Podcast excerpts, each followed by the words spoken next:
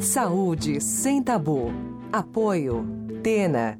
Marca líder mundial em produtos para incontinência urinária. Olá, eu sou Mariana Varela, editora-chefe do portal Drauzio Varela, e está começando agora mais um episódio do podcast Saúde Sem Tabu, que conta com o apoio de Tena, marca líder mundial em produtos para incontinência urinária. Este é o 33º episódio do nosso programa e aqui é um espaço para discutir temas de saúde que são cercados de preconceitos e que por isso costumam ser pouco ou mal abordados pela mídia e pelos próprios médicos. Seja bem-vindo. A vagina produz uma secreção natural que serve para limpeza e lubrificação. No entanto, nem toda secreção vaginal é normal. Algumas infecções podem provocar a secreção de forma mais abundante, conhecida popularmente como corrimento. Às vezes, essa secreção tem cheiro forte e coloração amarelada ou esverdeada, o que facilita a sua identificação. Mas algumas vezes não é fácil saber se a secreção é normal ou não. Saber identificar a secreção vaginal e perceber quando ela está alterada é muito importante, pois esse pode ser o único sintoma de uma infecção. Para nos ajudar a entender como é a secreção natural e quando ela pode indicar algum problema de saúde que necessite de tratamento, convidamos a ginecologista a doutora Ana Beatriz Matos. Seja bem-vinda, doutora Ana Beatriz.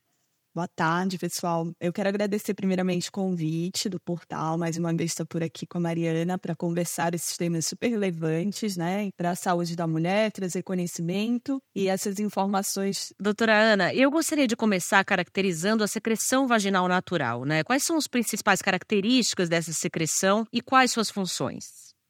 Essa secreção vaginal natural, também chamada o corrimento fisiológico, ele aparece principalmente nas mulheres em idade fértil, devido à influência dos nossos hormônios, e habitualmente ele é transparente, inodoro, ou seja, não tem cheiro. Ele pode ter um pouquinho de odor ali no período fértil, mas nada fétido, tá? E da coloração ele pode ser mais mucoso, mais clarinho, até uma coloração branca amarelada esse corrimento, essa secreção, ela se forma ali da combinação de células que descamam da vagina, do colo uterino e de bactérias chamadas microbioma, né? Na verdade, de todas essas bactérias, fungos que vivem na vagina e tem como função ali umedecer, lubrificar, manter a vagina limpa, deixar o pH adequado para evitar infecções. E todas as mulheres produzem o mesmo tipo e quantidade de secreção? Ou essa secreção pode variar de pessoa para pessoa, de acordo com fatores como idade e até com a própria fase do ciclo menstrual, por exemplo? Bom, cada mulher é única, com a sua microbiota única, com as suas características próprias, né?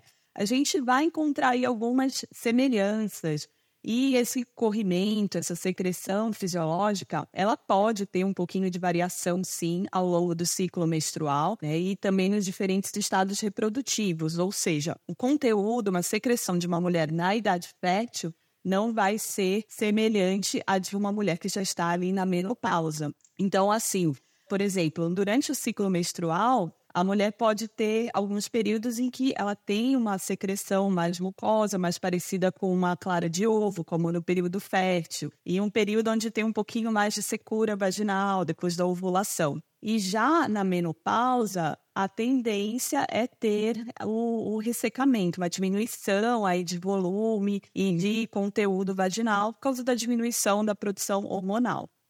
E quais são os sinais de que a secreção vaginal está com alguma alteração, né? Que pode indicar, por exemplo, uma infecção por fungo ou bactéria? Bom, sinais de que tem alguma alteração, eles vão aparecer ali na quantidade, volume, na cor, no odor e também sintomas associados, né? Dor, coceira. Então, a paciente, a mulher pode sentir essas características, né? Por exemplo, a mulher que se conhece, ela vai no dia a dia perceber como é que é a secreção habitual dela. Se ela percebe que está com um cheiro diferente, que está com um aspecto não habitual para ela, ela deve sim procurar um ginecologista.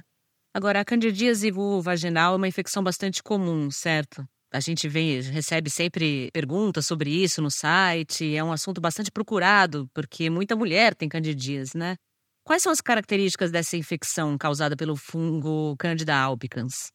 Bom, é difícil encontrar alguma mulher que nunca teve uma candidíase. Pois é.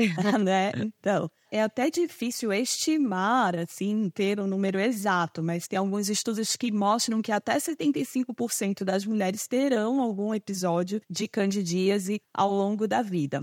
Em geral, essa infecção pelo fungo ela vai causar uma coceira, um prurido intenso. A vagina, a vulva, que é a região externa, podem ficar mais avermelhadas, um pouco de inchaço e também a paciente pode ter dor na hora da relação sexual, algumas fissuras que são pequenos cortes na entrada da vagina e até dor para urinar. Além disso, o corrimento, que acaba sendo até característico da, da candidíase, é um corrimento mais esbranquiçado, grumoso, com um aspecto ali de leite talhado.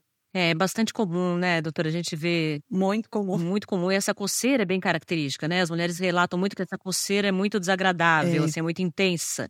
Bastante. Piora bastante nos dias quentes, né? No, nos climas úmidos e quentes, porque é um fungo. Ele gosta de calor e umidade. Uhum. E a infecção pela bactéria Gardnerella também é comum? Queria que você falasse um pouquinho da, dos sintomas, das características dessa infecção.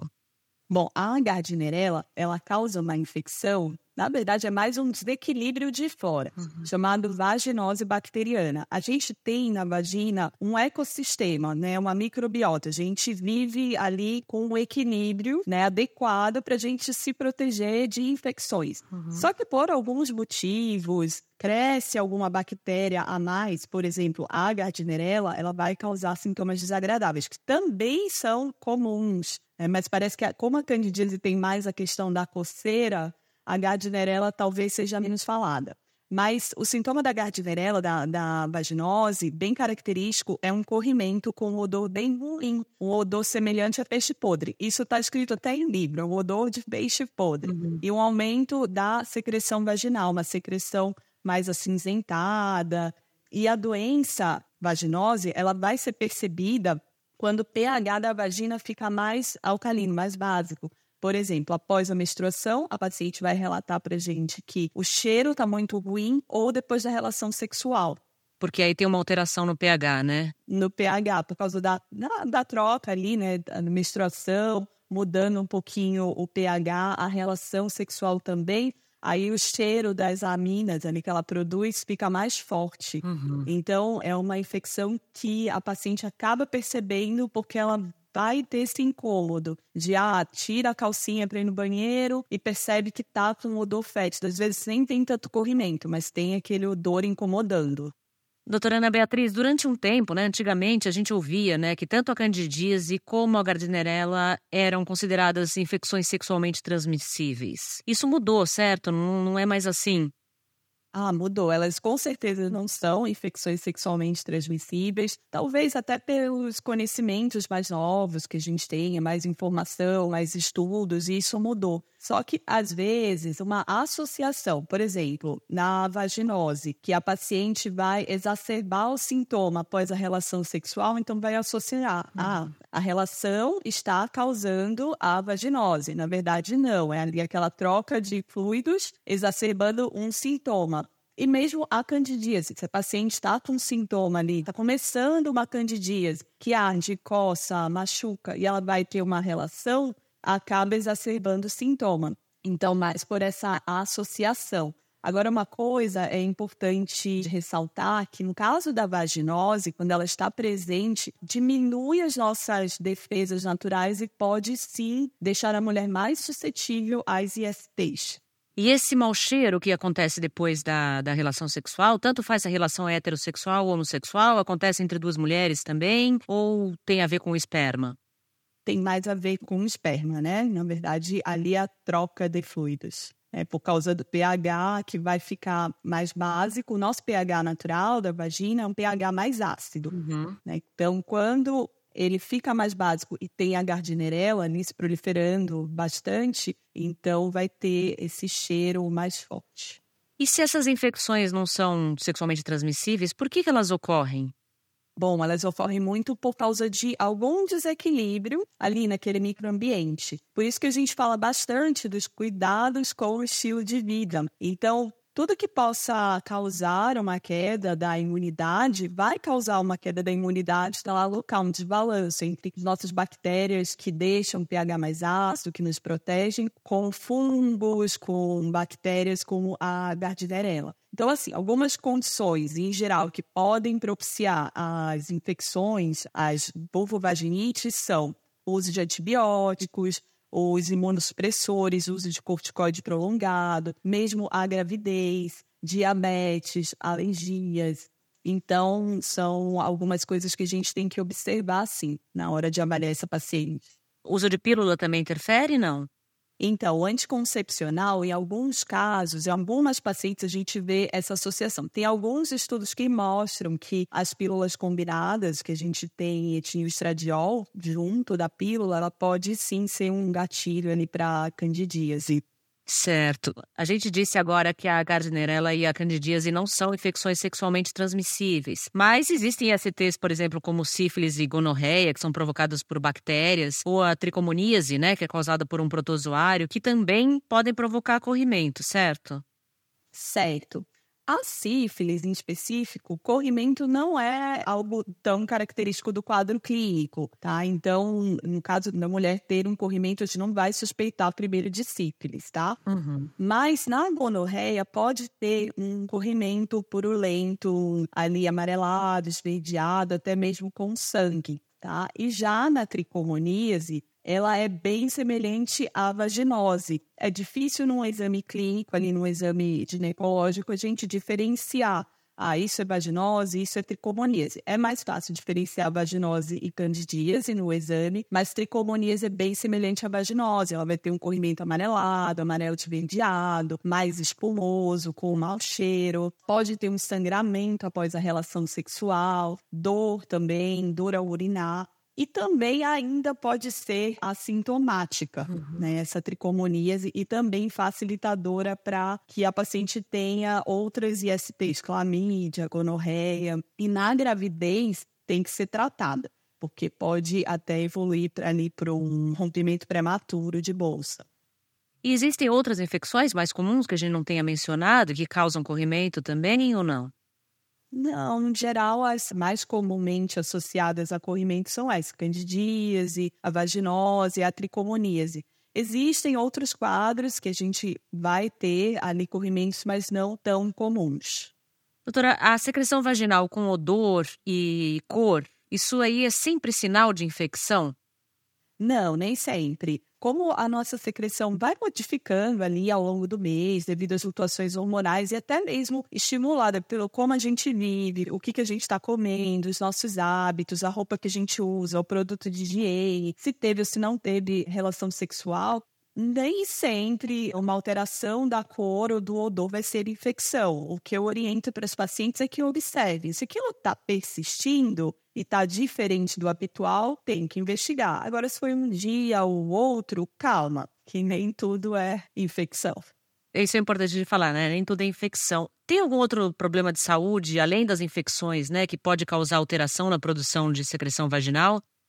Sim, um corrimento mais atípico, às vezes com sangramento, pode até ser um sinal de, de câncer de colo de útero, um corrimento com odor ruim, com sangramento, um sangramento intermitente misturado ali naquela secreção. Então, principalmente para mulheres que estão há muito tempo sem fazer sua rotina ginecológica, sem colher um Papa Nicolau, isso pode ser um sinal de alerta. E tem algumas condições que podem resultar na diminuição da secreção, como a síndrome de Jobren, que é uma doença autoimune que tende a ter um ressecamento de mucosas, e mesmo tratamentos quimioterápicos podem levar a um ressecamento. Estou falando de corrimento, né, que sempre é excesso, mas também a falta uhum. também é uma alteração ali da microbiota. E você acha que as pessoas ainda têm muito tabu em relação às secreções vaginais? Porque eu ouço que muita mulher tem vergonha, né, do próprio cheiro, por exemplo, e até usa produtos para disfarçar, como sabonete íntimo, perfume. Isso é prejudicial à saúde da vagina, da vulva? Olha, Mariana, tem muito tabu, porque as mulheres não conhecem seu corpo, não entendem como é que é o funcionamento. Acho que agora que a gente tem internet, bastante informação, podcast, Instagram, todos os profissionais de saúde estão mais atuantes aqui no digital, tá chegando mais essa informação. Mas é bastante comum as mulheres terem vergonha, acharem que aquela secreção é alguma coisa errada, eu até brinco com as pacientes, eu falo para elas: olha, calcinha não é para ser seca. Calcinha tá ali para gente poder ver nossa secreção, proteger, né? Não cair na nossa roupa, mas não vai ser seca principalmente na idade fértil. E é engraçado até que às vezes eu recebo no consultório mãe e a filha, e a mãe preocupada, a filha acabou ali de começar a menstruar e tudo, e a mãe preocupada, ai doutora, ela tem corrimento e tudo, e já começa a colocar aquilo na cabeça da criança né, da adolescente, no caso, né? Então a gente tem que ir orientando, falando tudo isso para essas mulheres vencerem esse tabu, para uhum. se conhecerem, porque não, nada melhor do que a própria mulher reconhecer o que está ou não de errado ali com aquela secreção. Claro. Com relação ao uso de sabonete íntimo, o que, que eu oriento? Não tem um sabonete com a composição ideal para cada mulher. Uhum. Eu oriento que tenha jeito de fazer a higiene, né, com cuidado da região externa, nunca fazer ducha vaginal, que ela pode usar o sabonete que ela se adaptar. Uhum. Então pode ser um sabonete íntimo, pode ser um sabonete de glicerina, mas o que ela se adaptar. Agora, com relação ao uso de perfumes íntimos, o seu uso não é indicado. Pode levar a um desequilíbrio ali da microbiota, da vulva, da vagina e também mesmo alergias na região. E o odor característico de cada mulher é único. O paciente, a mulher tem que se conhecer, entender ali qual que é o seu cheiro, até mesmo para identificar qualquer mudança. E a gente tem que acabar com esse tabu de que vulva e vagina vão ter cheiros diferentes de vulva e vagina. Cada mulher é única, cada uma vai ter o seu cheiro específico. Ótimo. E você falou para não fazer ducha vaginal. É importante reforçar isso, né, doutor? É importante. Hoje em dia é menos comum a gente ver mulheres fazendo ducha vaginal. Até nas farmácias a gente não vê mais tanto aquelas duchinhas é. que tinham antes e tudo. Mas eu até brinco, eu falo, ah, o óbvio precisa ser dito. Uhum. Tem que falar na consulta, porque às vezes você não sabe se ela está fazendo e a paciente tem vergonha de dizer e tudo. Então, ducha vaginal não é indicado. Você vai jogar um líquido dentro da vagina e vai é, acabar ali modificando o pH, a, a microbiota. Uhum. Agora, muitas mulheres, quando identificam corrimento, principalmente se ela já teve alguma infecção e aí começa a ter sintoma de novo semelhante, ela fala, ah, acho que eu tô com candidíase outra vez, ou qualquer coisa assim, e já compram pomadas e cremes vaginais por conta própria. Isso é arriscado? Com certeza é arriscado, porque toda automedicação é arriscada, né? E você usar, às vezes, um produto que não é o indicado para o tratamento, sem a investigação adequada, sem a avaliação adequada, às vezes diminui o sintoma por hora e depois volta a ter aquele corrimento, às vezes até pior. E o uso indiscriminado dessas medicações, elas podem levar à resistência desses micro-organismos, hum. né? Parece que é uma coisa inofensiva usar um creme vaginal vaginal, mas no creme vaginal eu vou ter, às vezes, antibiótico, uhum. antifúngico, dentre outros componentes. Então, o ideal é que a mulher procure um atendimento médico para ser avaliada e usar ali a, a medicação adequada. Até porque se ela tiver, por algum motivo, tendo vários episódios, né, tem que identificar o que está acontecendo, né?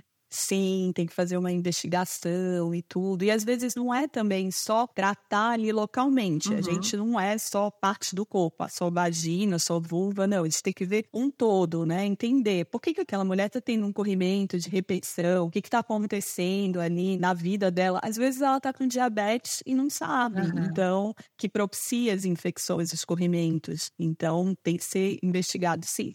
Bom, já que a gente falou em automedicação, doutora, tem muitas receitas caseiras também, né? Que indicam a introdução de produtos naturais e até de alimentos na vagina. Isso não é perigoso também?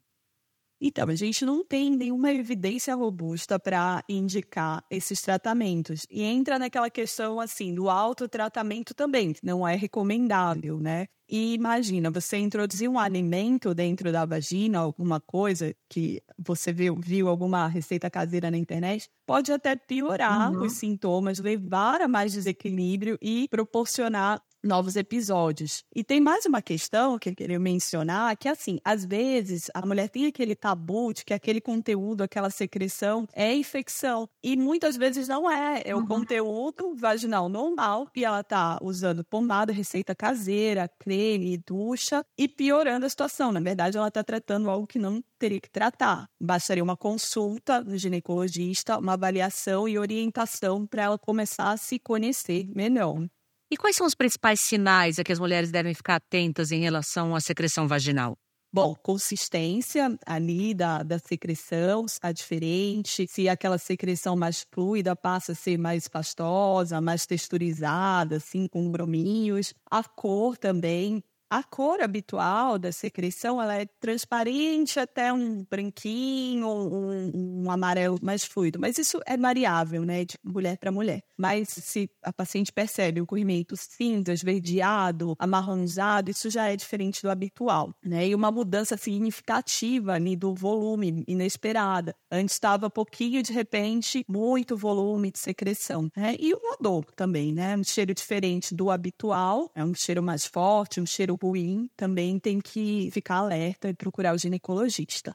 Agora, como manter a saúde, né, da vagina e da vulva, né? Acho que a saúde ginecológica de um modo geral, né? Então, aquela coisa que a gente repete sempre, parece até disco quebrada, né? Uhum. Mas mantendo um estilo de vida saudável, a vagina vai ficar saudável também. Então, cuidados com a alimentação, com o manejo de estresse, dormir bem, evitar tabagismo, usar preservativo nas relações também é recomendável, né, para evitar os corrimentos. E especificamente falando de vulva e vagina, nunca lavar internamente, ou seja, fazer ducha vaginal, que eu já mencionei. Por fora, como é que faz a, a higiene vulvar? É um pouquinho de, de sabonete, uhum. um sabonete líquido, uma gotinha com água, faz um pouquinho de sabão na mão e lava delicadamente por fora. Não pode lavar demais porque você tira a proteção né? Com relação à escolha ali do produto, do sabonete que vai usar, é aquilo que eu já falei. Usar um que você se adapte, tá? Não vai ter uma receita de bolo específico para todas as mulheres, né?